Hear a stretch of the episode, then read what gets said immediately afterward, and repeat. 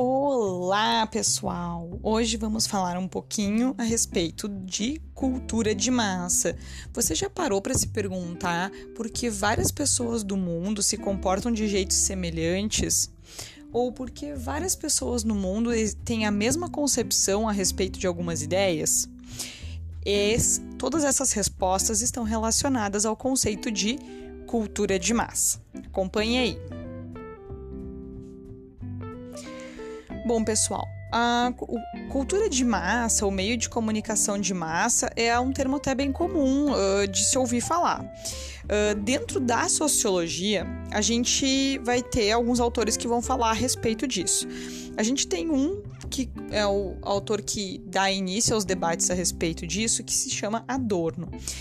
A gente precisa contextualizar o Adorno. O Adorno foi um filósofo uh, Theodor Adorno é o nome dele, ele é um alemão que fugiu uh, durante a Segunda Guerra Mundial para os Estados Unidos, porque ele era uh, judeu. E o que, que ele começou a reparar? Ele começou a reparar que como é que os, os naz... o partido nazista convenceu os alemães de que aquele tipo de atitude de repressão aos judeus estava correta, estava ok. Aí o que, que ele percebeu? A resposta dele foi os meios de comunicação. O que, que ele percebeu nos seus estudos? Que a propaganda foi fundamental para fazer com que muitas pessoas que não tinham essa ideia de reprimir os judeus, de que eles eram diferentes, de que eles não poderiam frequentar as mesmas escolas e os mesmos restaurantes, que isso era uma, uma ideia normal. Ele normalizou esse preconceito, digamos assim. E ele percebeu que cada vez que se enchia uh, a propaganda por todos os lados, as pessoas começavam a acreditar que aquilo estava correto, que aquilo estava ok. Então ele vai falar assim: bom, a gente tem dois termos aí. A gente tem a indústria cultural e a cultura de massa. Uh, a cultura de massa é a, a cultura que, é, que muitas pessoas têm a mesma, tá? Uh, mas ela necessariamente não, não quer gerar lucro ou ser direcionada. Mas a indústria cultural é quando tu pega um padrão que é comum em algum local e torna ele objeto de consumo.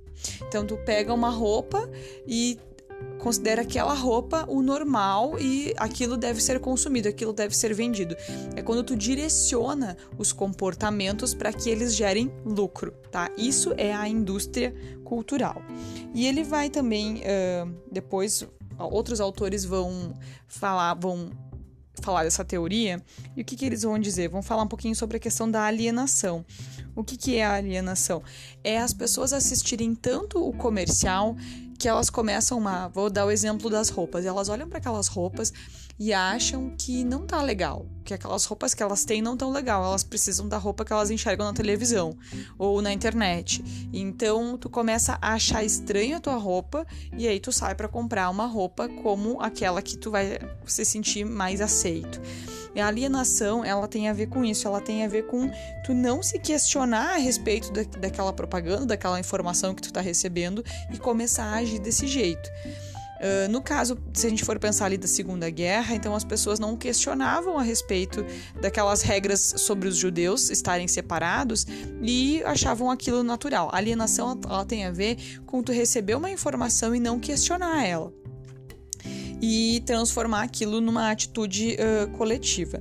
E o que a gente tem que lembrar é que nesse contexto que o Adorno traz pra gente, da cultura de massa, a cultura legitima um governo. Se vocês lembrarem, o partido nazista não tinha a maioria no, no parlamento, mas eles conseguiram tomar o poder através de várias estratégias, e uma delas foi essa de usar a propaganda para deixar hum, como se fosse normal, e a ideia então, né, de, de que uh, vender aquela propaganda de que, nossa, se aquele partido ganhar, ele vai salvar a economia do país, ele vai fazer um monte de coisas boas, e nossa, vai dar tudo certo, vai ser tudo bonito, tudo lindo. Então, a propaganda nesse contexto, ela vai legitimar um governo que nem foi eleito pela maioria, tá? Aí também mais tarde a gente vai ter nos Estados Unidos um sociólogo que é o Charles White Mills. Ele vai falar a respeito. Ele já está agora na Guerra Fria, né? Então o Adorno pegou bem o contexto da, do final da Segunda Guerra e o Charles uh, vai começar a falar mais a respeito da Guerra Fria mesmo, dos meios de comunicação na Guerra Fria. O que, que ele percebe lá nos Estados Unidos? Que, tem, uh, um, que existe um monopólio dos meios de comunicação e que esse monopólio é de uma pequena elite. E que essa pequena elite que detém os meios de comunicação nos Estados Unidos na, naquela época é, a, é quem vai direcionar e, inclusive, pode atrapalhar ou legitimar os governos. Então, ali naquele momento, eles não estão até tão interessados nas eleições. Eles vão dar uns pitacos, vão atrapalhar alguns partidos, mas o foco deles mesmo, mais do que nas eleições, é na questão do capitalismo. O que, que a gente tem que lembrar? Que a gente está no, no pós-guerra, os Estados Unidos ainda tá, vai estar tá se recuperando da Segunda Guerra, enquanto o, a União Soviética está num momento muito bom econômico e as ideias começam a se espalhar pelo mundo. E os Estados Unidos, querendo manter a frente capitalista, ele se preocupa em convencer a sua própria população de que o capitalismo é muito bom, sim, e é muito importante. Já pensou se dentro do próprio país as pessoas começarem a ter ideais sociais, socialistas? Nem pensar, tá? Então, ele vai reparar nesse contexto da, da União Soviética e começa a fazer, a, a, direcionar então as propagandas, dizendo, nossa, que o socialismo não funciona, que ele não presta, que dá tudo errado, e eles vão tomar os meios de comunicação e vão direcionar bastante para esse contexto, tá? Até porque para afastar qualquer possibilidade de formação de veias socialistas dentro do, dos Estados Unidos. A gente também tem que lembrar que o termo uh, cultura ele vai além de manifestações artísticas. Se a gente for pensar atualmente, a cultura ela é mais. A gente estudou e viu que a cultura tem a ver com aquilo que o ser humano produz. E logo a gente sempre pensa nos desenhos, uh, em todas a, na música, nessas produções dos, dos, seres humanos.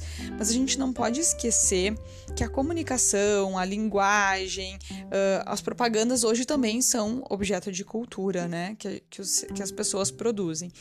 E a gente também tem que lembrar que existe esse o conceito de massificação que é tu tornar algo comum a todos, tá? E a gente sabe que para tornar algo comum, para ter uma grande divulgação, a pessoa precisa investir muita grana. Se a gente for pensar recentemente, o TikTok fez algo parecido, né? Ele pegou a ideia uh, de um aplicativo onde as pessoas uh, dançam, né? E ele contratou muitas pessoas famosas para que elas fizessem vídeo para aquilo, para que aquilo virasse uma coisa normal. Então agora tu vai comemorar uma coisa, tu faz uma dancinha, posta no TikTok. Então, isso até alguns meses atrás, ou talvez até alguns anos atrás, ninguém faria. Então, eles conseguiram normalizar, massificar um comportamento, tá? Esse é um ótimo exemplo. Falando ainda de cultura, indústria da, da